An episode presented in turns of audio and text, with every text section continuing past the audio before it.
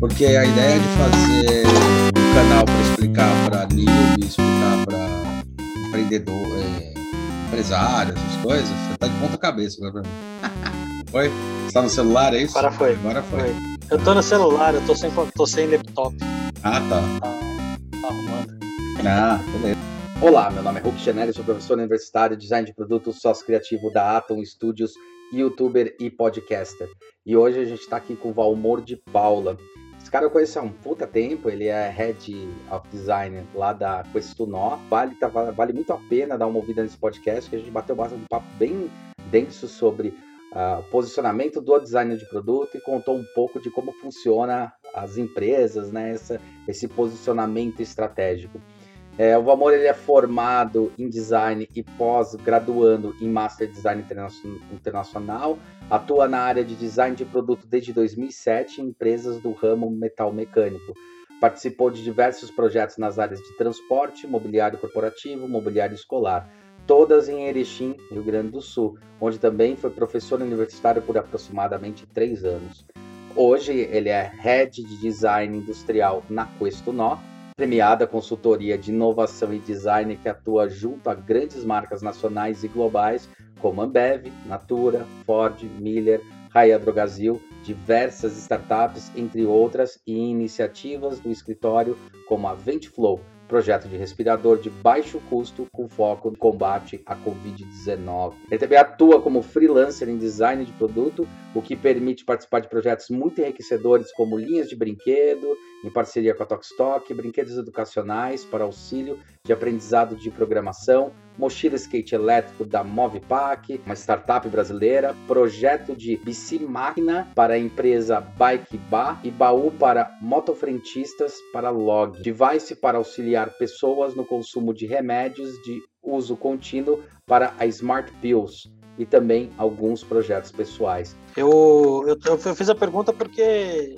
em geral, tô vendo que a gente está passando uma uma certa, eu não sei se é entre safra o termo. Não, não é crise é... mesmo. É crise mesmo. É, é, então, mas é que eu não sei se é só crise, cara. Eu acho que a gente está num momento bem tá, tá, estranho, tá estranho em termos de desenvolvimento de produto, né? É, porque... Tem várias mudanças, tem parte, tem uma boa parte de crise nessa história. Acho que tem uma parte de mudanças relevantes nos, nos formatos de produto que a gente vai trabalhar, acho que a gente sim, já bastante Sim. Mas ao mesmo tempo, não sei, rola, rola uma certa preocupação assim do tipo tá diminuindo, parece que o mercado em si, quando é mais focado em design de produto, ele está encolhendo de alguma forma, sim. saca? Sim. Né? Ou, e, e, e, eu também acredito que está rolando uma, uma mudança importante que eu ainda não sei definir se é bom ou ruim. Aí é uma parada é uma visão muito minha, assim. Os, os desafios estão ficando mais complexos e, ao mesmo tempo, não faz mais sentido, ou não está fazendo mais sentido, para as empresas ter uma equipe muito grande de design que faça é, uma única coisa, né? Tipo, pegar uma, uma equipe com, sei lá, três profissionais de design de produto, especificamente, produto físico, que vai trabalhar em etapas diferentes. Não, às vezes é melhor, as empresas estão vendo que é melhor ter um designer de produto e expandir com outros designers de outras competências para começar a trabalhar com projetos mais complexos. Isso. E aí, se precisar de algo muito específico, sei lá, terceiriza, traz um freela ou vai atrás com é. um outro fornecedor que faça acontecer e tal. É, é, muito doido isso, porque eu, eu, eu, enxergo isso como bom, mas ao mesmo tempo ele traz uma certa complicação de mercado. Né? Não, eu ia falar do tipo, o trampo, o, o trabalho em si, ele fica o formato que você vai sair para trabalhar, vai se colocar no mercado, ele talvez não seja tão encaixotado.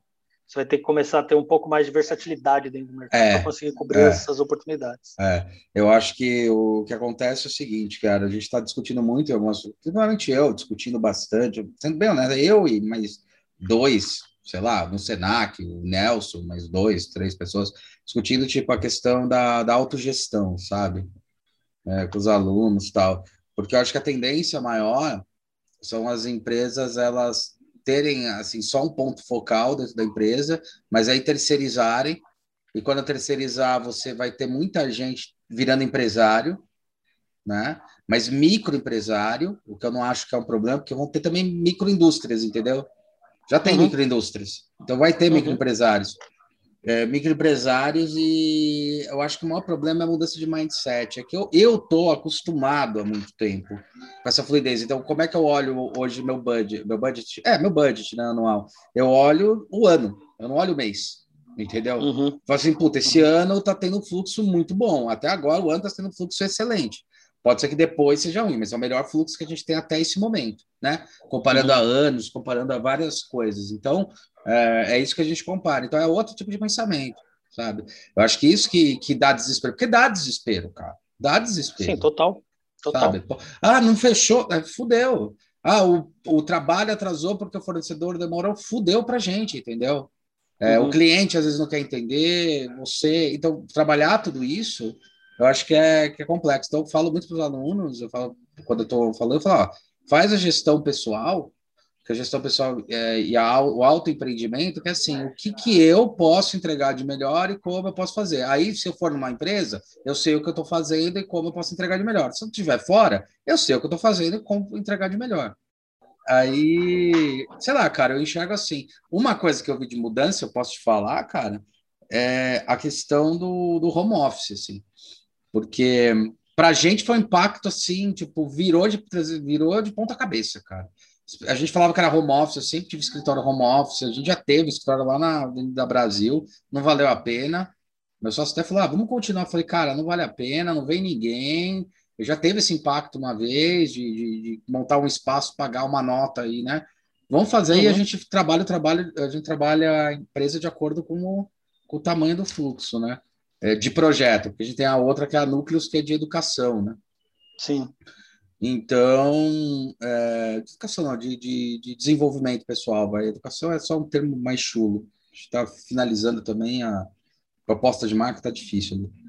É, porque a gente vai perguntando às pessoas, as pessoas entendem, não entendem, a gente fala, peraí, vamos voltar, tem que alinhar essa palavra. Puta, não entendeu aqui, entendeu aqui, tá assim, né? E aí é, foi engraçado porque agora que tá todo mundo, quando a gente falava, quando eu falava tô em home office, trabalho em home office, não sei o que lá, o pessoal falava, ah, é o cara que tipo não tem espaço. Eu falei, não, cara, eu vivo, eu vivi sozinho durante, depois que eu saí do Nóis, durante 10 anos, cara, vivi sozinho. Sim. Então, para que que eu vou alugar outro espaço? Aí eu fazia o meu espaço mesmo, besteira. Então, é, sem filho, nem nada assim, né? Então, é, eu falava muito a pessoa, pô, home office, ah, que gostou. Eu falo, gostoso nada, cara, é punk. E daí agora, com a mudança, as pessoas estão entendendo o que é home office. E daí é muito Sim. engraçado, um monte de gente fala, pô, você tá indo para o escritório? Eu falo, não, meu home office. Pô, você é teu home office? Caraca, pô, é difícil arrumar isso. Mas como é que você? Eu falo, não, já me faz anos que me estudei. Então mudou um pouco mais é do cara falar, eu tô em home office. Não é mais aquela coisa, é, como é que fala? É... Quase amadora. Amadora, tá isso, amadora. É aquela coisa, porra, o cara se montou, entendeu? Tanto que eu não senti, Sim. eu não senti impacto. Para mim foi melhor, cara. Eu tive menos dor de cabeça. É, é, o, é um. É muito doido isso, né? Se você olhar para fora do Brasil, muito da nossa profissão assim, até estou tentando começar a me apresentar um pouco assim quando eu vou quando eu sou indicado para fazer trabalhos né, fora da, da Questonome. Você uhum. é, vê muito designer independente fora do país que tem uma versatilidade de trabalho e pega determinados trampos e tudo mais. Sim. Aqui é um pouco difícil usar esse termo, né?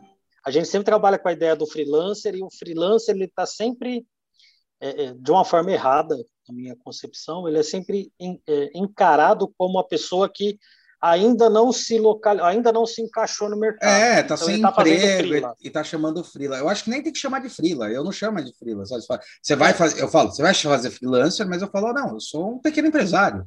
Pronto, isso, acabou. É, por isso que eu gosto do termo do termo independente, não. O profissional é independente. Ele não é. precisa ter uma empresa para ele, ele é, prestar serviço. É. Ele vai prestar serviço dentro da empresa dele, é, que é ele mesmo. Ele que é ele mesmo. Empresa. E é legal, porque eu, eu, eu, não, eu ia comentar que eu, eu concordo com você que é, isso está se apresentando também, na minha visão, assim como uma tendência meio forte, principalmente em termos de design que tem tem uma tem uma gama de especializações muito grande, né? Porque se você pegar cada cada nicho do design, industrial, é, bom, industrial, móveis, é, transportation, automóveis, brinquedo, brinquedo, é, é. UX, UI, visual. Cara, você pode pegar o termo que for. Dentro de cada termo, você vai ter uma possibilidade de especialização gigantesca. Você pega visual, por exemplo, cara, vou pegar, vou pegar o design gráfico, que é que nem é um que eu atuo tanto, mas que, que eu olho e falo, cara, é impressionante. Você tem a pessoa que é especialista em marca, que é especialista em mídias, por exemplo, mídias sociais, que é especialista em, em embalagem, que é especialista em, em 3D art. É, o próprio UX roubou. É, tipografia. O próprio, é, o próprio UX roubou um pouco disso daí para o design gráfico, né? Que é Não, mas, das mas interações, mesmo... mídias, está falando do termo, né? Sim, ah, dentro de dentro de tem motion, tem cara, tem um monte de coisa. Mesmo em UX, você vai ter o especialista em research, isso, especialista em, isso, é. em, em, em, arquitetura, como que você vai pensar aquilo. Arquitetura da informação, ver, cara, né? É. é muita coisa, muita coisa que vai rolando. Então, é, é mais me parece ser bem, até coerente você começar a ter profissionais que são independentes, que consigam transitar em diversos desafios, é, quando eles são muito especialistas em uma coisa, né? Porque também se a gente ficar, se a gente encher de profissional generalista, vai virar um problema também. É, cara, já, que a gente já sofreu. Né? Não, que a gente já Exatamente. sofreu. O negócio generalista na década de 90 a gente sofreu pra cacete. Que foi quando o designer começou a sair das indústrias, era o desenhista copista. Aí foi aí assim, todo o escritório de design fazia tudo, cara. Todo. Inclusive a gente lá no Norte, uma época a gente fazia tudo entendeu? Uhum. Ah, a gente faz de tudo, não fazia, na verdade não fazia de tudo, não existe isso, entendeu? Ah, fazer o vai E para fazer, o que, que a gente. Aí, é, aí é que tá, né? Para fazer, o que, que a gente faz? A gente tinha um cara. É, fazer gráfico, que a gente queria fazer. O que, que a gente fazia? Tinha um cara que a gente tinha contratado que era de gráfico, que era muito bom, que era o Júlio. Uhum. Esse cara era foda de gráfico, entendeu? Esse cara era o cara que, tipo, materializava aquilo que a gente idealizava para um gráfico, para uma propaganda, para uma imagem, para um posicionamento, para alguma coisa assim, de uma empresa. E tanto que a Decameron foi, basicamente, ele foi contratado por causa da Decameron inicialmente. A gente começou a fazer toda a arte de propaganda tal do Decameron. Aí você olha isso, por isso que tem esse modelo que eu comento, tipo, eu prefiro ser Sou eu, o Song e a gente tem mais duas pessoas flexíveis. E na verdade, aí a gente fez um negócio que, é que a gente fala que é a, é a verdadeira parceria, que é, olha, tem essa pessoa, essa pessoa trabalha com isso, eu não vou ganhar sobre ela, eu estou te indicando. Se você quiser, eu, é uma opção para você. Beleza? Beleza, uhum. conversa com ela, com ela, eu conheço, ela conhece meu trabalho, a gente trabalha junto. Agora, se você quiser que eu gerencie ela, por exemplo, ah, faz sempre reunião junto, coisa junto, aí eu vou cobrar os 10% da minha coisa. Se não quiser, não tem problema nenhum, faz com ela, entendeu? Com essa pessoa. E isso funciona, assim, tá funcionando legal. Né? Com o Marcos Batista trabalha há anos, assim, cara, desde 2011. E esse ano a gente já pegou dois projetos, né? que ele me contratou avisando a empresa, as duas empresas, falou: ó, ele vai ser o cara que vai botar de pé isso aí. A gente vai desenhar, vai fazer, vai questionar que você estuda, ergonomia, blá, blá, blá. Ele vai colocar de pé essas histórias, vai conversar com você. Então, qualquer dúvida técnica é com ele, qualquer coisa com ele, qualquer coisa tal é comigo, e a gente vai conversando. Então... E, e, e as empresas estão aceitando numa boa, assim? Cara, numa essa... boa. Numa boa. É. Numa Isso é legal. Boa. Foi difícil lá no começo, mas estão aceitando uma. Você sabe o que está acontecendo? Está acontecendo um negócio que foi ao contrário. Da... Na década de, de. Nos anos 2000, quando a gente montou, a gente via que as empresas, antes de contratar, elas olhavam, assim, falavam: que tamanho que você tem? Ah, na época eu lembro da, da Natura, a gente tinha. A gente estava em oito pessoas. Eu já estava em 16? Talvez. Mas estava em oito pessoas, isso é certeza. E ele falou: puta, oito, mas vocês vão aguentar? Vocês vão conseguir segurar? Porque eles trabalham com a design que usei que tinha, sei lá, 30 né? Sim. Na parte gráfica. Falei, vamos, não tem nada a ver, né? Ah, não sei. Então, ah, quem que tem especialista? Quem que vai fazer tal coisa, tal coisa? Então, as empresas, elas contratavam, te colocavam num banco, essas grandes empresas te colocam num banco, né, de fornecedores, né? Você vira um fornecedor e bota uhum. lá no banco de possibilidade. Quando a gente começou a trabalhar assim, eu e o Marcos Batista, lá em 2011, 2012, a gente fez primeiro para micro... a gente fez para a MAB, mas a MAB, o Marcos já tinha sido gerente da MAB, de design e tal. Aí ele saiu, fazia consultoria. Quem estava lá na MAB era o, era o, Leonardo Romeu. Então, conheci. Então, foi Tava tranquilo. Então, foi tranquilo. Só que foi, foi tranquilo com o Leonardo, foi tranquilo também com o resto da equipe. Né? Eu falei, Sim. bom, beleza, mas tinha o Leonardo. Depois a gente fez um projeto para a Michael Board, que tinham três empresas. Tinha eu para desenvolvimento, o Marcos para desenho e o Felipe que fez arte gráfica. Fez a remodelagem na marca. E a gente avisou a empresa, a gente falou, aqui é esse, esse e esse. Eu tô... O Marcos falou, eu estou administrando, então eu estou te passando orçamento que já tem esses três embutidos, beleza? Beleza, então tá bom. Bom, não posso falar o nome, mas é uma empresa de café conhecida pra caramba, tá desenvolvendo produto. Eu fui, entrei na reunião junto, falou, ó, aqui é o, esse aqui é o Hulk, é da Atom Studios, é escritório de desenvolvimento de projeto, é designer, é tal, e ele vai cuidar dessa parte puta, botar de pé, deixar organizadinho, desenvolver todo essa, esse detalhe de, de desenvolvimento e produção. Cara, apresentei, apresentei o canal, apresentei o YouTube, falei que, que, que a empresa fazia e falei que a gente tinha parceria com o Marcos, e é verdade, há 10 anos. O que a gente percebeu? Que agora, de um tempo para cá, as empresas entenderam que é melhor, às vezes, ter várias pessoas numa equipe contratadas diferentemente, que eles entendem que, pô, eu tenho uma especialidade. Então, o que eu estou pagando para vocês, para a pessoa que gerencia, geralmente é um, né? Eu gerencio um projeto, então eu tenho os pagamentos e depois eu distribuo para quem trabalha comigo. Eles entendem assim, pô, que legal, cara. Então quer dizer que você montou uma equipe para o meu projeto? Cara, que do caramba. Então você chamou um cara especialista nessa área para isso? É, porque eu senti que teu projeto precisava. Porra, que legal. Então é um puta projeto. Para as empresas também que estão sendo subcontratadas desse jeito, acaba acontecendo que eu acabo brincando que é a parceria real, né? Parceria é assim, olha, cara, o que não tinha como parceria aqui, a gente participou uma época, a gente que eu digo lá na época do nó mesmo, que foi quando a gente sofreu com algumas coisas. Uma empresa era de gráfico, né, a design com Z, né, mas aí não estou nem criticando nem nada, e daí ela não podia abrir que tinha a No Design. Então aperta, sabe, o, o custo, você vira fornecedor e não parceiro. É, e, e quando você entra nessa, nessa condição, o, a preocupação do, do de quem está intermediando não é de trazer o especialista para resolver o problema, é de conseguir um especialista que vai entregar alguma solução pelo menor custo possível para maximizar o ganho que ele pode ter. Exato. E, que, que, e ele acaba refletindo para cima, né? Porque quando ele vai lá negociar com uma grande empresa, Natura, seja lá quem for, MAB, ele também vai tentando baixar o preço dele, mas ele está maximizando Isso. o ganho dele porque ele está. E aí o que você faz, na verdade, eh, o ciclo é que você, na verdade, você joga a valorização do trabalho lá para baixo e prejudica muito a qualidade de entrega porque você não tem uma parceria honesta, né? É, Dessa forma, a, não. A, você está trabalhando agora, não. Exato. Além de você ser considerado um fornecedor, o que é um problemaço. Então, assim, Sim, é a mesma coisa que eu pegar assim, ah, quero comprar microfone. Ah, me dá aí três fornecedores para ver quem eu tenho o microfone mais barato. Ah, deixa eu ver quem entrega. Ah, beleza, eu quero você por causa de custo. Entendeu? Sim. E é um erro estratégico, né? Assim, a longo Não, prazo total. é um erro estratégico. E lá na frente começa a ficar mó complexo, porque assim, tá. Então, tal empresa participou. Quando a gente fez o negócio para a Natura, qual que foi o problema? A gente começou a conseguir falar que fazia para a Natura, quando a Natura, enfim, contratou a gente por outros vieses. Sim. Aí a gente podia falar, ó, oh, a gente fez só trabalho para vocês, ó, oh, a gente já fez, a gente fez em parceria com a Design, aí foi tudo bem.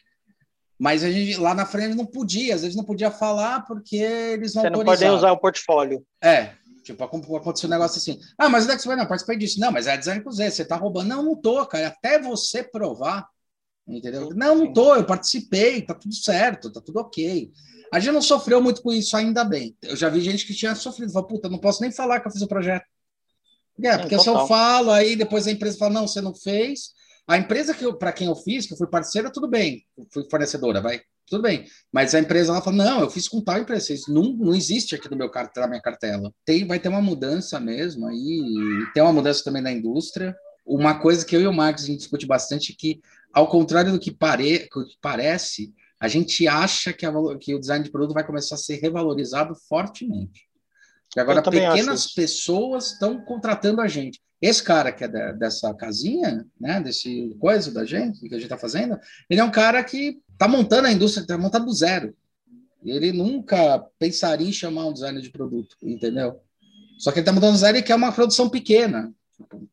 Beleza. Eu também acho, cara. Eu também acho e eu acredito que vai ter muita coisa nessa nesse caminho aí tangenciando todas essas coisas que a gente está falando agora. Eu concordo, vai ter muita gente, principalmente, eu acho que a startup, a, a, ideia, o conceito de startup, ele vai pulverizar de uma outra forma. Sim.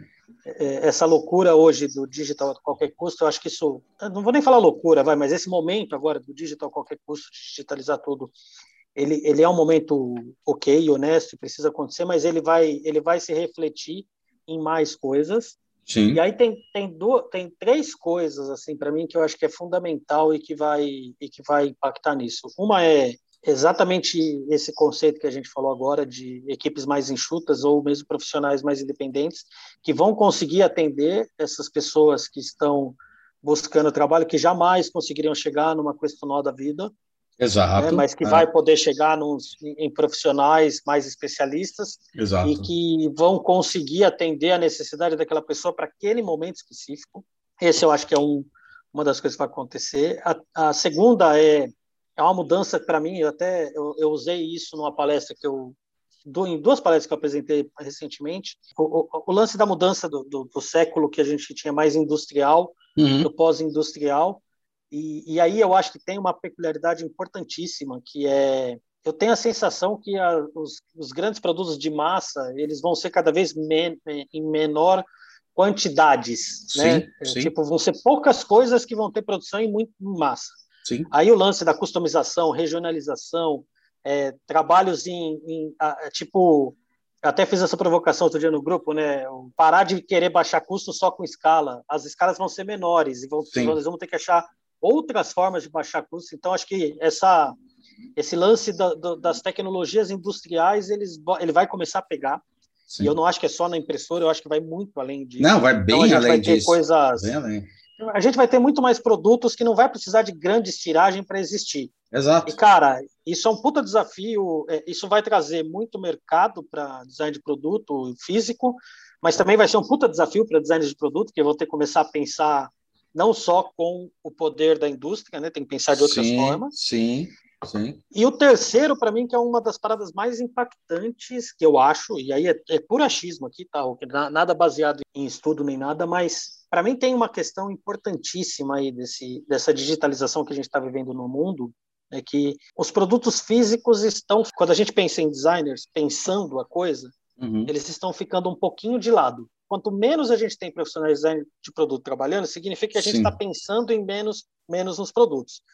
Só que a gente vive no, no, no, mundo físico. Então, vai ter um momento que vai chegar numa né? escassez. É, é aí, cara, e, e, aí, e, e, eu acho que até a, a, eu acho até pior que a escassez, que é o seguinte, porque assim, a gente já fez muita coisa, deu certo até aqui, quer dizer, deu certo mais ou menos, mas a gente fez muita Não, coisa, certo, a gente conseguiu, certo, é. conseguiu entregar. É. Só que tem um porém, a maioria dos problemas ambientais que a gente vive está relacionado à forma como a gente chegou aqui com os produtos físicos. Sim. E se a sim. gente não está pensando em nada agora, a gente não está resolvendo esse problema. Sim. E quando chegar no momento que a gente precisar de novo, a gente não pode voltar e fazer do mesmo jeito que a gente fazia. Não, não. A gente vai precisar repensar. Sim. Então, nessa hora, eu acho que vai ter uma virada de chave que, primeiro, a gente vai ter que estar tá acompanhando isso, nós profissionais, vamos ter que estar tá acompanhando essa mudança. E segundo, essa virada de chave ela pode ser um boom muito grande de uma nova valorização que eu acho que vai dentro desses desse contexto que você e o Marcos estão falando bastante de daqui a pouco muita gente vai precisar demais de designer de produto uhum. físico uhum. E, e aí tem o risco, né? O, outro dia conversando com o Iaco, ele me falou isso do tipo, cara, tá, tá começando a ter poucos designers de produtos bons atuando Uhum. Né? Porque muita gente está vendo que às vezes é melhor mudar ou está migrando. Sim. Então sim. pode começar a faltar e aí, cara, se quem tiver preparado, quem tiver disposto também, muito provavelmente vai começar a ter muita muita possibilidade, muita área para trabalhar. Fazendo exercício. É, mas é isso. Mas eu acho excelente, cara. Você fez eu lembrar de um negócio que teve um cara que há 10, mais tempo atrás, começou a pensar da mesma forma para gráfico, que foi o Sebastiani. Sebastião falou, cara, vamos trabalhar com pequenas empresas, pequenos negócios e vamos estimular isso, entendeu? E daí ele estimulou isso. Eu acho que vai acontecer em produto. Esse negócio da escassez, da escassez, né? esse negócio dos produtos e a questão da responsabilidade social do consumo, tem que fazer parte o tempo todo. Eu acho que é bom quando tem essa divisão em essa, essa, essas microempresas ou pequena empresa, é que micro é um outro termo, né, para menor. Sim. Mas as pequenas empresas, pequenos negócios, é, o que vai acontecer, o, o, que eu vejo assim, o que vai acontecer é que eu não preciso mais é, essa história que você falou de fazer o produto de massa faz muito tempo que já está morrendo e as indústrias estão se fudendo por causa disso elas não estão percebendo. A Disney percebeu, a Apple percebeu e meu na boa ninguém fala, mas a Microsoft percebeu lá atrás antes de todo mundo, entendeu? Sim. quando começou a diversificar produto, entender que tinha serviço, entender que tinha a máquina, entender que, tipo, ah, uma ideia que eles tiveram de fazer um computador que poderia ser um jogo. Porra, se a gente fizer então uma plataforma de jogo e fizer essa porra desse Xbox, já que tá no coisa. Surgiu do, do, do insight. Eu lembro que eu li o Toffler na época do meu, do meu mestrado eu tomei um susto com uma coisa que eu achei muito louca, né? Que ele escreveu aquele terceira onda. O cara era futurista, né? O, o Toffler é futurista, tá vivo ainda, tal, é futurista. Ele, ele comentava um negócio que ele falava que o mercado de consumo de massa já, já tinha morrido. Já tinha, já tinha morrido, na, tipo, em 80, quando ele falou, né? Falou, o que, que era o consumo de massa? A gente não viveu. É isso que eu achei louco depois que eu li. Ele falou, o consumo de massa, assim, olha, a moda agora é esta caneta, não é esta ou, sei lá, esta caneta, entendeu? Não, é esta. Então, todo mundo consumindo essa, beleza? Beleza. Se tiver fora desta caneta, você está fora do mercado, você está fora do, do, do, consumo. E daí a gente, inclusive, entende lá nos Estados Unidos por que todo mundo se vestia igual, tinha todo um, um, coisa ali na década de 50, 40, 50 e tal. Que também era questão do boom econômico, mas é interessante. E daí ele falou que já estava morrendo. Quando começa a ver isso, a gente entende por que, que empresas elas começam a aumentar. Uma coisa que eu converso muito com meu sócio, que é, que é da parte de negócios tal, né? A gente fala muito, é muito absurdo, uma, mas assim, é muito é um número tão idiota quando uma empresa fala, eu tive um faturamento de 2 bilhões, tá bom, e daí? Né? Fala, não, olha como a empresa grande, não quer dizer porra nenhuma ter um faturamento de 2 bilhões, é isso que eu ia falar. Chegar, o que é importante é entender qual foi o lucro. Né? Sim. Então, uma coisa que a gente fala para, principalmente pequenos empresários, hoje a gente atende alguns pequenos. O que a gente fala para eles é assim: que tamanho você quer ter, cara? Porque assim, quer ser honesto, vamos ser honestos, se você quer, quer ter máquinas, investimento, tal, não sei o que lá, tudo bem, você vai ter um tamanho, mas entenda. Esse ano você vai ter um crescimento de 300%, porque você vai partir do nada para alguma coisa, é 300%, né? Próximo ano você vai ter dobrar, dobrar, dobrar, vai ter um momento em que não tem mais como dobrar. Para você dobrar, ou para você, você dar mais 10% de lucro para você, de faturamento para você, você tem que investir muito pesado. Tem um teto. Entenda que tem um teto. Cara, quem sacou isso, assim, que é claro, foi a Disney. Disney, quando ela subdivide, fala, cara, não consigo vender Mickey para 7 bilhões de pessoas. Tá? Sendo, fazendo uma conta bem de padeiro, né? 7 bilhões de pessoas no mundo, não vendo Mickey para 7 bilhões, vou vender para, sei lá, 500 milhões.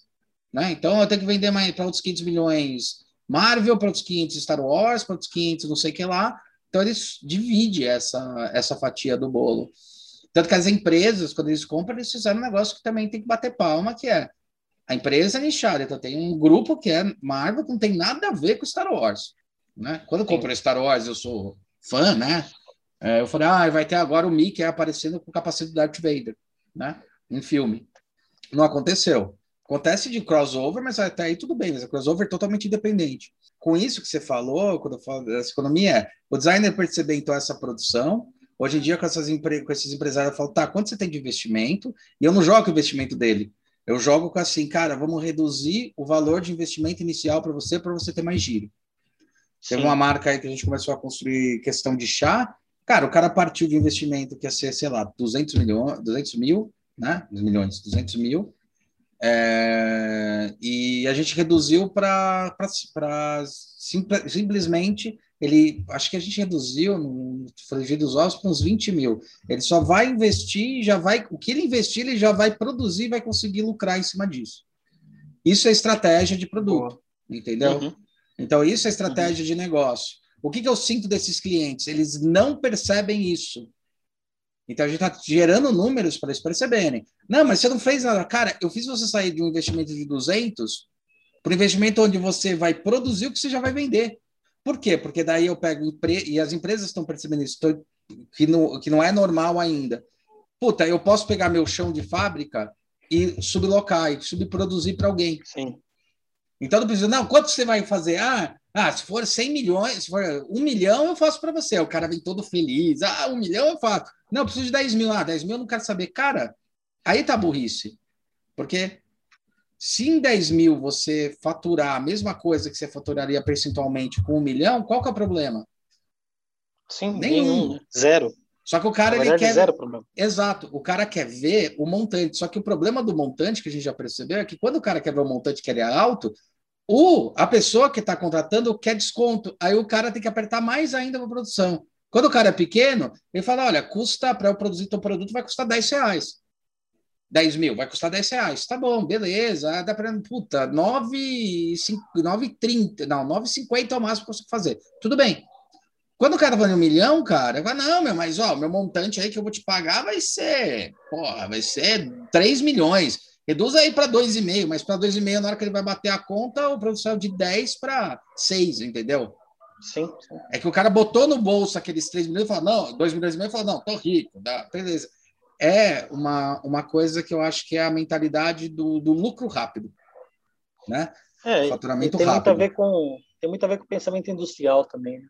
Tem, Porque quando É. você quando você amadurece o pensamento industrial é, é justamente o momento que você entende que se você tem uma maior eficiência naquilo que você está produzindo e essa maior eficiência significa os 24 por 7 full time cuspindo coisas, tudo sendo vendido, você consegue maximizar pela quantidade que você vende, não, necessari não necessariamente pela qualidade do que você vende. Aham. É, é basicamente a mesma coisa. Tipo, eu tenho Exato. que vender muito, eu tenho que estar jogando um jogo muito alto Uhum. para que eu consiga participar de uma fatia de um bolo muito alto, que a minha fatia pode ser pequena que ela continua sendo grande. Sim, Ok, isso funcionou até determinado momento, só que isso traz alguns problemas. O primeiro dele é que não é sustentável, nem um porque pouco. vai chegar no momento que você bate, bate no teto muito rápido. Cara, E não é nessa- sustentável em todos os aspectos. Em todos Não os aspectos, exatamente. Exatamente. financeiramente e, e, e, e mesmo de e mesmo Socialmente. de, é, socialmente, exatamente, porque você não tem uma retroalimentação. Você Não, depende de uma série de coisas assim. Você vai descendo a cadeia, você chega no momento que você está explorando alguém lá no final. exatamente. É- Essa é a realidade. Exatamente. Então você, você tem um problemão aí, né? Beleza, isso girou, bateu no teto e agora a gente vem justamente com, com o oposto disso, principalmente porque a gente começa a ter de uma forma muito mais é, facilmente identificada o próprio consumidor nichado. O próprio consumidor não quer Isso. mais como consumir isso, tá ligado? Tipo, Isso, quer- eu não quero isso. mais um mouse igual de todo mundo, eu quero um mouse que me atenda. Minha mão tem, tem que ficar bem no mouse exato. Porque ele, o consumidor também descobriu que a mão dele não é a exceção. Porque Sim. hoje, com, a- com- da forma como você consegue se conectar, você vai juntar um grupo, você percebe que tem mais mil pessoas igual você. Igualzinho. Pronto, eu quero É. que os- esses mil sejam atendidos também. É, é E aí esse consumidor ele prefere pagar um pouquinho mais do que ficar na mão. Aí, aí é a hora que você começa a ter essas, essas inversões, tá ligado? É, E exato. isso, invariavelmente, isso vai chegar no, Então, já está vai chegar a chegando. impactar muito grande assim para a nossa atuação. né? Já está chegando, mas eu Já acho que tá ainda vai, vai chegando. vir mais forte. Tá? Já está chegando, mas é, vai vir mais forte, mas já está chegando porque é, o que eu percebo é isso, entendeu? E daí, qual a nossa responsabilidade de produção de produto? Tá, cara, eu fico, eu falei, eu tive, eu fiquei meio deprimido no, no sentido positivo, tá? Quando eu fiz os eu falei, pô, eu tô fazendo um balde que é um. Eu sempre comento desse case, né? Porque eu eu realmente, na hora que eu parei para refletir, eu falei, não, cara, não preciso. Ah, produzir um balde que é um brinde. Cara, primeiro eu não tratei nunca como um brinde. Eu fiquei puto quando os caras reduziram a quantidade de plástico. É ridículo. Por causa de, juro para você, por causa de centavos. E por que produziu? Porque a empresa que ia revender para a Cinemark, né, a agência que ia revender para a Cinemark, é, ela pediu para o cara reduzir, porque ela queria botar lá o lucro dela de, de, de quase três vezes, entendeu? Para vender para a Uhum. Cinemark. Então, ah, não, pô, está fazendo balde a 2 e a, a. Quanto que era? 5,90? Cara, faz a 5,30, cara. 5,30 não rola. Não, faz a 5,30. Então reduz o plástico. E beleza, isso é ridículo. Aí eu acho que isso é ruim. E daí, quando eu comecei a ver o que, como é que eu lidei, que eu falava com as empresas, né, com, com essa agência também. Cara, eu estou lidando o balde como sendo uma coisa exclusiva. Vai produzir 150 mil, que foi quanto produziu, cada um daqui de trás, basic, basicamente isso. Nenhum lugar do mundo mais vai ter isso. Acabou.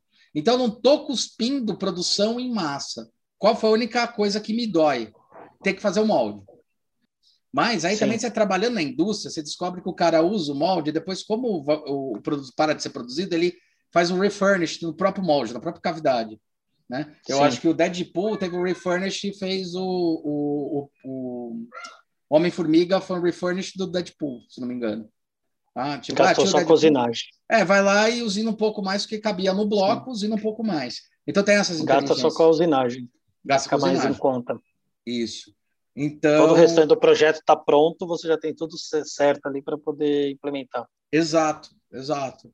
Então, Uhum. é, eu estou vendo que tem isso daí, é a nossa. Então, hoje eu olho, eu falo, cara, é melhor produzir em menor quantidade em ciclos. Então, as indústrias também têm que começar a entender isso. Quando você fala de, de produtos de massa, que é, por exemplo, alimentício, eu entendo até. Mas quando a gente está falando de produtos assim, cara, vai ter uma produção.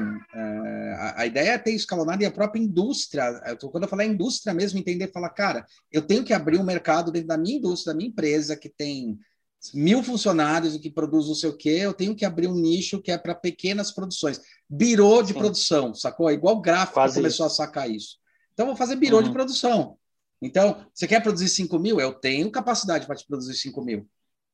Você banca mesmo banco, então eu tenho capacidade para produzir isso, não tem problema, entendeu? Sim. E daí você trabalha, e daí a responsabilidade do designer é justamente pegar e falar assim, tá, como a gente pode fazer mais eficiente, melhor, né? Com, com melhor coisa. E o cliente ele tem que começar a entender também isso.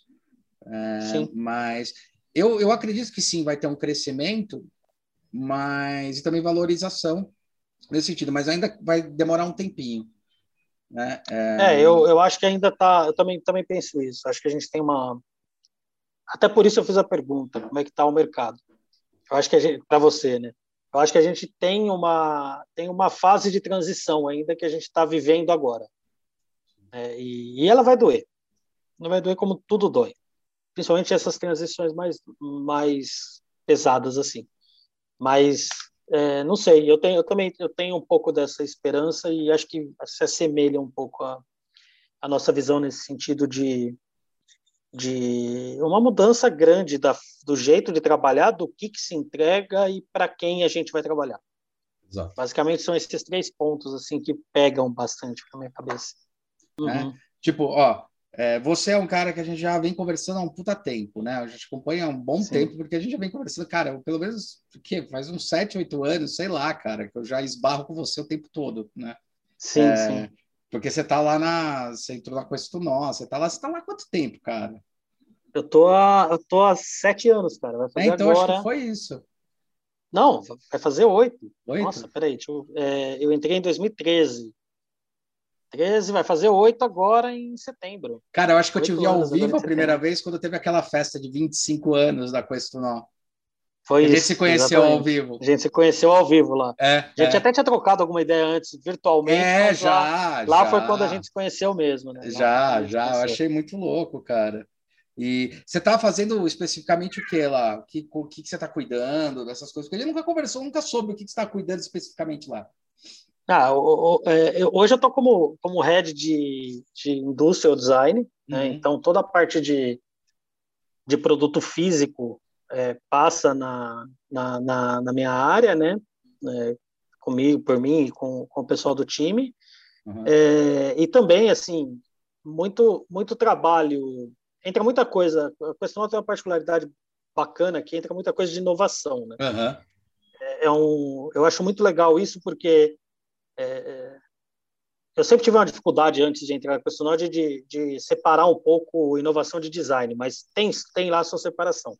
E eu uhum. acho muito legal que lá dentro da Questional foi um lugar que eu vi que trabalha muito bem a, a inovação a partir, através do design. Uhum. Então entra muito desafio lá, às vezes, que, que é difícil até de formatar briefing junto sim, com, sim. Com, com, o cliente, né? Você deve ter vivenciado isso na época da NOP, porque eu acho que também está tá um pouco no DNA dos É, o, DNA, o DNA, isso é que você falou é legal, porque o que, que aconteceu? A gente até brinca, né? Eu brinco, cara, agora juntou a fome com a vontade de comer, porque era engraçado. A Questo, ela era muito bem posicionada em industrial e fazia umas coisas e ganhava a primeira foda pra caralho nessa área. E a gente começou a aparecer muito na época, justamente como sendo escritório que, tipo, ah, mas você não sabe direito o que fazer, você tá pensando em alguma coisa, vai procurar a nó, que a nó dá um jeito de resolver essa merda. E foi muito louco. Quando juntou, né, é, as duas, eu falei, uhum. puta, fudeu, juntou a fome com vontade de comer, porque juntou o indústria que estava muito bem consolidado ali com o Levi, uhum. com o Cadu, né, tal, com uhum. a com a nó que a gente estava consolidado nessa história tipo inovação mesmo, falar, meu, a gente resolve qualquer bucha. Ah, eu queria fazer, sei lá, relaxa, né? Tanto que o celular lá, oval, foi uma inovação na época. Como é que Sim. você fazer oval? Cara, a gente fez, foda-se, né? Deu jeito. Uhum. Quando juntou, juntou isso. Até brinco, até acho assim que aquele fator lab que vocês têm lá dentro é a No Design e o outro fator é a Questo, entendeu? Aí juntou e juntou os dois pacotes. Então isso é, é, e, é muito louco, cara.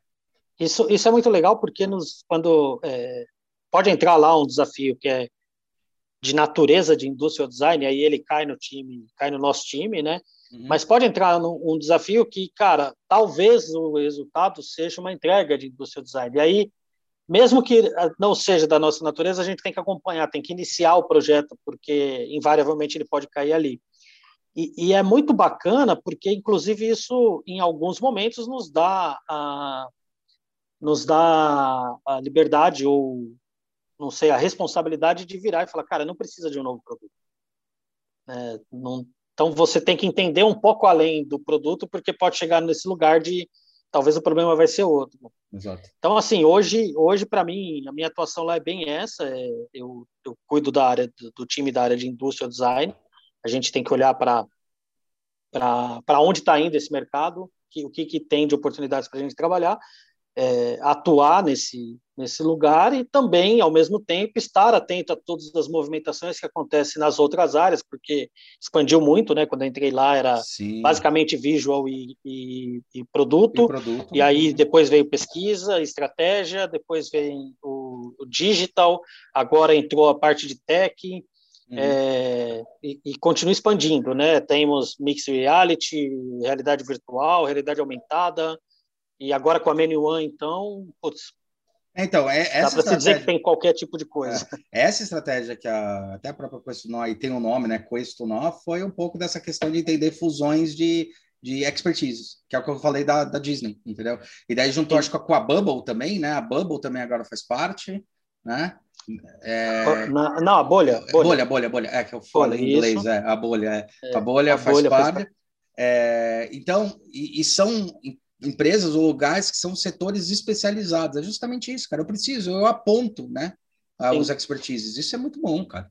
É, e, e, e é muito legal porque, assim, é, a gente tem essas verticais, né, que são especializadas na entrega. A gente tem as outras verticais que são de temas, né? Uhum. Então, é, é um escritório que trabalha muito bem já há algum tempo é, na área de mobilidade, com, uhum. com, entregas de produtos relevantes nessa área, como o caminhão da Grale, todo o conceito, todo, todo a linha de caminhão da Grale, é, trabalhos com bicicleta, já trabalho para Caloi, tem trabalho uhum. próprio nisso, tem trabalho próprio na, na transição de carros autônomos com o Digital Rails, é, e, e tem, além da vertical de mobilidade, tem a vertical de, de saúde, porque também é uma empresa que já prestou Sim. muito serviço na área de saúde.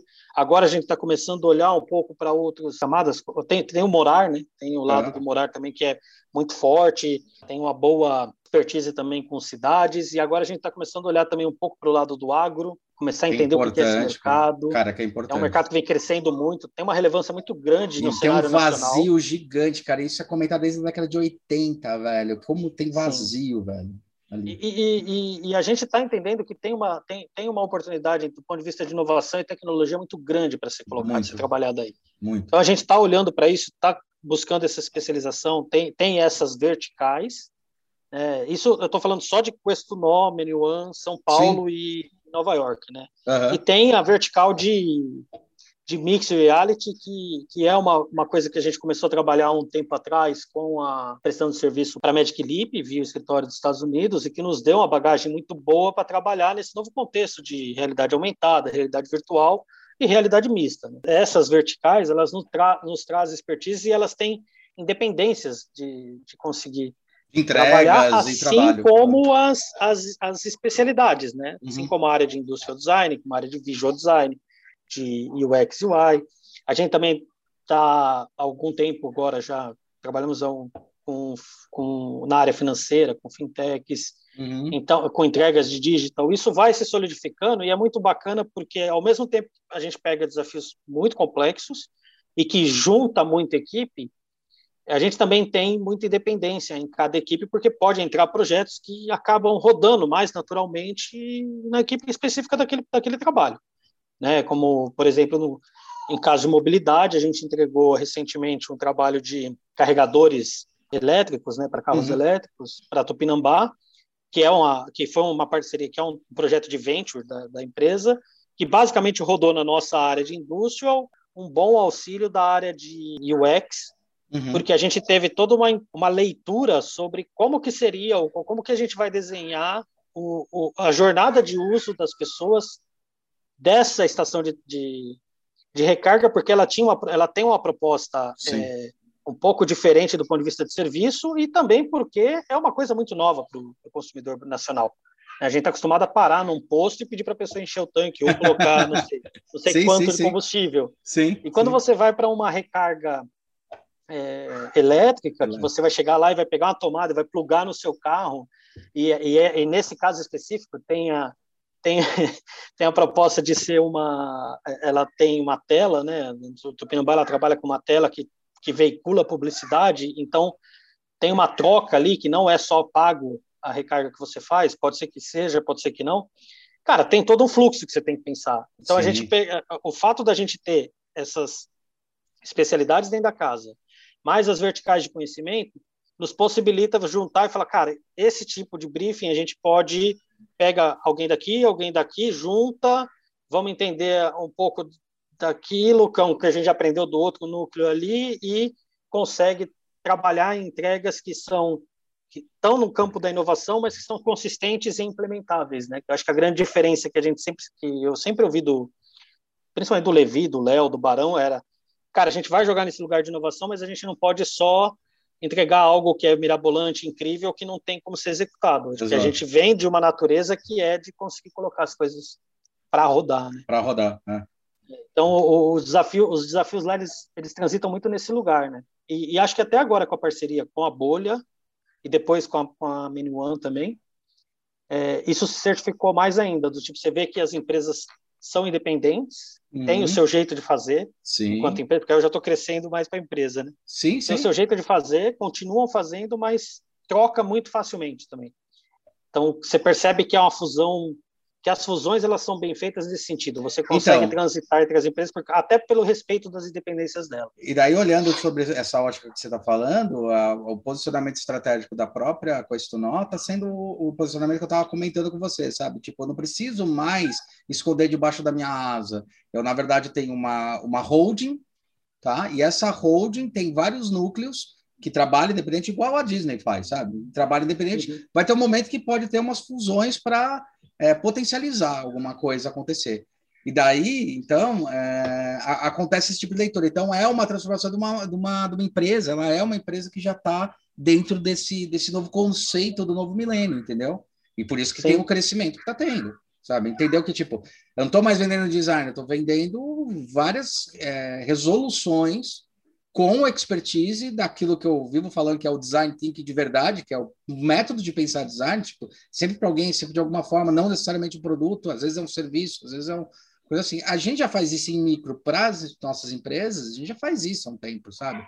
Fala, olha, cara, esse cara quando fez a, a você vê, estrategicamente, quando o cara fez, pediu o, o, o produto, a gente falou, cara, não é só o produto o produto é o primeiro. Tanto que ele queria fazer aquela famosa falha de toda a empresa, que é, ah, tu fiz um produto, nossa, criei, quer dar o nome da empresa com o nome do produto. Eu falei, não faz essa merda. Gente explicou por quê, fez a estratégia, organizou, falou, cara, esse é um produto, agora a gente tem outras coisas que você tem que cuidar. Gráfico, não é com a gente, nessa coisa de expertise, vai ver com tal empresa. Você tem essa empresa que a gente te indica, ou aí você vê, não, já tem alguém que está cuidando, então vai fazer com outra pessoa não tem problema, Sim. né? Então, é legal, cara, porque aí é uma empresa mesmo já funcionando para desenvolvimento de produto. Sim, para mim, mim foi muito interessante. Bom, que, que nem eu te falei, né? Eu entrei, eu entrei tem oito anos, né? E, e, eu venho de uma, de, eu vinha de uma experiência, duas experiências in house, né? Uhum. Em uma empresa grande que era Comil, que trabalhava com transportes, ônibus, e depois em outra empresa de médio porte, grande para médio porte, 200, eu não lembro o número de funcionários que, que determina isso, mas enfim, era de, grande, de médio para grande porte, 200 uhum. e poucos, era quase 300 funcionários, que era a Plax Metal que fazia mobiliário infantil, é, desculpa, mobiliário corporativo e mobiliário escolar. É, e, e foram dois desafios, assim, foram duas experiências que eu, que eu tive, é, além de ter dado aula durante esse período também, que era professor, mas que são de natureza. Eu não sabia é... que você é tinha se aventurado com o processo. Você aventurou? Isso eu não sabia. Sim, sim. Eu, eu, eu dei aula por, eu dei aula por quase três anos, cara. Caraca. Na verdade, eu, na verdade, assim, eu saí só por causa das resoluções do MEC. Porque como eu não tinha pós na, na, época, e, e, aí isso pesou Então foi escola, 2011, 2000 e pouco, é, é. Foi isso, foi 2010. É, o Léo e o Barão 2010, a mesma 11, coisa. Uma coisa é. assim. A gente é a mesma coisa, dava aula junto no IAD, é a mesma coisa. Aí gente viraram e falou: cara, não dá mais para dar aula, não vou me especializar. Hulk, eu acho que você podia nesse caminho. Mas tá bom. É, foi, foi mais ou menos o meu caso. Só que eu acabei fazendo após, na, logo que eu fui para Plax, eu não concluí, eu, na verdade, eu concluí todas as cadeiras e não fiz o meu TCC. Tá, não apresentou, né? Não fechou. É, não apresentei né? o TCC, porque, enfim, estava de mudança, vim para ah, São meu, Paulo é, e é, acabei é. largando. É, mas o, o, mais doido assim que eu vejo é que essas três experiências que eu tinha, por mais que é, eu tive a oportunidade de participar de projetos que tinham inovação e tudo mais, mas elas são muito mais especialistas, né? Você se especializa na área de ônibus, você Isso, se especializa é. na área de mobiliários, tudo bem, corporativo e escolar, eles têm uma dentro do negócio em si, eles têm uma similaridade muito grande de grandes vendas, de uma parada muito específica para determinadas coisas e tal. E na parte de, de, de academia, é academia. Né? Quando eu vim para cá, é, eu lembro até que na, na época eu cheguei a fazer entrevista na Caio também, uhum. na Caio em Botucatu. Sim. Sim. E, enfim, eu, eu fui, é, fui, fui chamado também para ir para Caio, só que aí eu tinha que me mudar de novo para Botucatu, já estava aqui em Santo André, né, que sou daqui. Uhum. E minha esposa, na época, ela tinha acabado de conseguir emprego no mesmo período que eu, no mesmo, mesmo mês, assim, ela também conseguiu emprego aqui num hospital muito bom. Uhum. Né, e eu falei, cara, então, beleza, eu vou ficar aqui porque eu quero também esse desafio de trabalhar com a consultoria. Né? É, a questão ainda tava, ainda tinha uma pegada mais indústria, né? Eu, sim, eu até sim. fui achando que, beleza, vai ser muito dentro daquilo que eu fazia. Sim. Mas não, cara, foi uma mudança radical para mim. Assim. Porque você, a gente, eu até demorei um pouco para entender, assim, porque Sim. muda muito o jeito de, de atuação. Né? Uhum. Você sai da parada mais focada e fica muito mais aberto. Eu acho até que, assim, quando você atua em consultorias, em escritórios é, que prestam serviço de design, isso já é natural, porque você vai pegar desafios diferentes. Só que quando você tem uma veia mais de inovação, isso fica muito mais potencializado. Latente, é, né? Fica mais latente. É. É. Então, para mim, assim, foi uma foi quase que uma escola nova, né?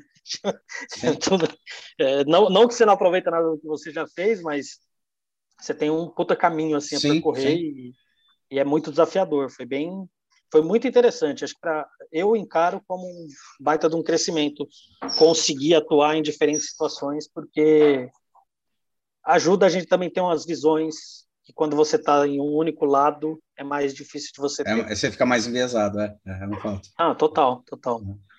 Que legal, cara, irado. É, já fiz, já fiz muita coisa já. Nossa, essa de professor eu não essa eu não sabia mesmo, cara. Onde é, onde é que você deu aula? Onde é que foi? Eu dei aula na FAI, em Erechim. Ah, é, era, eu, logo que eu mudei para lá, né? O, é. Quando eu fui para Comil, o, o rapaz que, que era meu chefe na Comil, ele também era coordenador de design do curso na FAI, que é a, tá. uma faculdade que agora até ela fechou, teve problemas lá e fechou, mas o curso estava começando, né? Uhum. E, e aí ele falou, cara, a gente tem poucos professores, porque a região, embora seja uma região industrial, não era uma região que tinha muitos profissionais por é, lá. com a cultura, né? É, Exatamente, cultura, é. com a cultura de design. Ele com falou, cara, seria muito legal se você pudesse contribuir. Eu falei, ah, tô aí, velho, eu topo, só que eu nunca dei aula, tal. Eu falei para ele, falei, nunca dei aula. Ainda bem. Eu, eu é tive... muito bom quando não, nunca deu aula, cara. É, fica viciado em umas bobeiras, tive... velho. Eu falei para ele, eu tive uma experiência na faculdade ainda quando quando eu fui monitor, né, e tal, na, na época da faculdade, mas não se considera aula. Ele falou, não, relaxa, que a, a, o curso é novo, a gente vai te ajudando em umas coisas. E, cara, para mim foi uma experiência muito bacana, assim. Eu, Fiquei três anos lá, tive é, peguei algumas cadeiras, principalmente cadeiras de projeto, né, que era o que eu fazia na Comil na época. E foi uma, foi muito gratificante, cara. Foi, eu, eu costumo falar que foi o momento que eu mais aprendi, em toda a minha desde desde a época da faculdade mesmo, mesmo quando eu estava fazendo faculdade foi onde eu mais estudei na vida, foi quando eu estava dando aula. É, isso dá para cacete, é legal. Puta, é um desafio assim muito foda. É, eu sempre gostei muito de lidar com, com alunos, de falar, expor, a parte de apresentação é uma parada que eu gosto bastante e tal. Legal. E, e, e, foi muito bacana, cara. Foi, foi bem desafiador, assim. Tive alguns resultados muito legais dando aula. Além de, além de professor é, corriqueiro, eu também fui orientador de TCC uhum. e participei de algumas bancas como convidado e tal. Foi uma experiência muito boa, assim, para mim. Eu, às vezes sinto falta, às vezes sinto uma falta até grande, cara, de voltar a ter, ter o contato de sala de aula, assim, sabe? Ah, cara, e só sabe... parei por causa dessa questão do, do MEC mesmo. É, cara, mas você sabe que, por incrível que pareça, se você for chamado para um curso, para uma pós, tal, você consegue dar aula. Porque como é que só é. enche o saco para graduação? Vai entender, né? É, é. é. Eu tive essa injeção de saco durante anos do, do, do, coisa. Eu fiquei até tendendo a falar, puta, cara, não vai nessa. Tanto que eu consegui consolidar em 2017, cara, quando eu finalizei o mestrado, porque assim, foi bizarro. Beleza, então vai fazer uma especialização. Aí fiz especialização. Aí terminou a especialização, a maioria das faculdades, é 5% de professor, já tinha especialistas, não, não consegui entrar em nenhuma. Ah, tudo bem. Tem precisar do mestrado. É. Aí surgiu a oportunidade de ganhar a bolsa lá na São Judas de mestrado, que eu dava palestra, workshop, fiz um monte de coisa lá. Aí ganhei a bolsa, fiz. Aí quando eu terminei, aí eu consegui entrar nas universidades. Falei, porra! Cara, foram quase seis anos, sete anos, cara. Foi bizarro. Não, Porra, oito anos foi quando. É, que na verdade, quando começou a dar pepino mesmo, foi lá 2012, 2013. Então não precisa contar desde 2008. Isso. Mas então foram cinco anos. Falei, pô, bicho, para isso, cara, né? E para isso que eu digo, porra, que, que sofrimento, né? Para uma, umas coisas assim. Mas, cara, legal, cara, bom saber que, que, que louco, cara. Essa daí eu não sabia, né? essa faceta sim, sua. Ah, tem, tem, lá no grupo, no DIBR, lá tem algumas pessoas que, que foram meus alunos. Ah, é, cara? É, que irado! Muito legal, é bem, é bem bacana, cara. Puta, experiência bem, bem da hora, assim. Aliás, eu tô até agora, agora eu tô com, nesse momento, tô com uma experiência, é, tô, vou viver mais ou menos uma experiência parecida, porque a, é, uma menina que tá lá no grupo, a Carol, Carol Alcântara, que ela é de, de Fortaleza, ela me convidou para ser co-orientador do, do TCC Puta, dela. legal, legal, legal. Ela foi, ela fez estágio com a gente na Pestunó no começo do ano passado, né, pré-pandemia. Uhum. E, e, e, ela foi para lá, a gente mantém contato, sempre conversa de algumas coisas. Ela já tinha me falado qual era o TCC dela e tem, acho que dois meses ela me chamou para fazer uma palestra lá e também me convidou para ser co-orientador do TCC dela. Achei muito bacana. Reviver um pouco do, do que a gente já, já teve lá atrás, né, da experiência que, que passou legal, lá atrás. Cara. Que faz tempo já, desde 2000 acho que é, eu não lembro agora qual que é a data exata que eu que eu saí, se foi 10 ou 9. Deixa eu olhar no meu LinkedIn. Meu LinkedIn vai falar. quando, quando, eu não sei as coisas, eu olho para o meu LinkedIn. Lá, lá deve falar LinkedIn. É. A gente está muito dependente dessas coisas agora. É, é, assim mesmo, cara. Tem que. Na verdade, não é que a gente está dependente, a gente agora está independente, tá deixando o cérebro pensar em coisa que presta, não em decorar Exatamente. data, cara. Eu gosto Exatamente. muito desse, dessa 2010. fala do. É, 2010. Ah. Setembro de 2010. Quando eu saí. Foi no final do semestre, é. é. É isso aí mesmo. Pô, legal, cara. É, já foi perto do final do semestre. Os novos caminhos do design de produto. Né? é, e, e eu acho que vale aí eu não sei se sugerir um tema ou deixar como uma, um, uma fala. É, eu, eu, venho, eu venho passando já algum tempo já pensando sobre isso, que é a, a, a, repensando muito o meu papel e aquilo que eu posso fazer, o que eu tenho que fazer, com aquilo que eu sempre desenvolvi na vida, na profissão de design industrial. E uma das coisas que eu fico pensando bastante é que, desde que quando eu comecei a atuar lá em 2007, uhum. em 2007, quando eu comecei na, na, na profissão em si, é, eu, ou até mesmo antes, eu vou dizer, eu acho que eu diria até antes, cara, desde a época da faculdade, lá, de, lá nos anos 2000, comecinho dos anos 2000, sim, 99, sim. 2000. Com certeza. Que, a gente, que eu mais ouço falar, e uma das coisas também que eu mais peço, é que a gente tivesse mais responsabilidade, né, enquanto profissionais, e, e fosse mais reconhecidos, e deixasse de ser uma profissão tão tática, porque ela tinha potencial de ser estratégica. E, e, parece que isso chegou, né, cara? Isso chegou de verdade, assim. O design está cada vez mais estratégico, só que ao mesmo tempo, para nós que trabalhamos, que somos, somos mais desse especialistas em, principalmente em industrial design, uhum. é, isso trouxe algumas algumas situações aí para a gente repensar, né? Sim. Principalmente do jeito que a gente faz, o que a gente faz e do jeito que a gente faz. Então, assim, por mais doido que seja, é, parece que a gente pediu tanto para chegar nesse lugar, que agora que chegou a gente vai precisar sair, a gente vai precisar sair da onde a gente estava e mudar muito do que a gente fazia, cara. É verdade. Então acho que tem um, fica um convite aí, principalmente para o pessoal mais, o pessoal que gosta de pensar que é mais raiz, né? Eu também sou um pouco desse. Sim, sim. Cara, talvez o convite é para a gente começar a repensar um pouco se a forma como a gente faz é o suficiente, se aquilo que a gente faz é o suficiente, talvez a gente não tenha que dar um passo além agora e sair um pouco só dessa necessidade de materializar coisas, de, né, de quase que ter uma uma Obrigação, adoração e autoria, né? não é. autoria mesmo sobre é. projetos e começar ah, a tá, entender tá, que, cara, os desafios sim, agora são muito sim. maiores, tá ligado? Sim, sim. São muito maiores. Talvez a gente tenha que lidar com um não projeto mesmo, né? entender Sim. que talvez o desafio seja não fazer o produto. Exatamente. E tá tudo bem, tá tudo Sim. certo com Sim. isso. Só que isso refaz, é, requer que a gente repense um pouco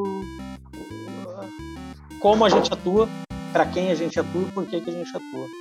Perfeito. Acho que se tem alguma coisa que acho que vale a gente pensar é nisso agora, nesse momento que está complexo. Perfeito, cara. Irado, obrigado aí por ter participado, cara. Porra, foi um prazerzaço e é, uma coisa que eu posso dizer é que a gente começou tendo a ideia de de repente te entrevistar, mas como a gente se conhece já há um bom tempo, a gente bateu um papo bem melhor, cara. Pô, valeu, cara. Pois é, né? A ideia bem passou, melhor. Passou, passou por outra coisa. A gente passou do estágio 1 para o estágio 2, tá ligado? Bom.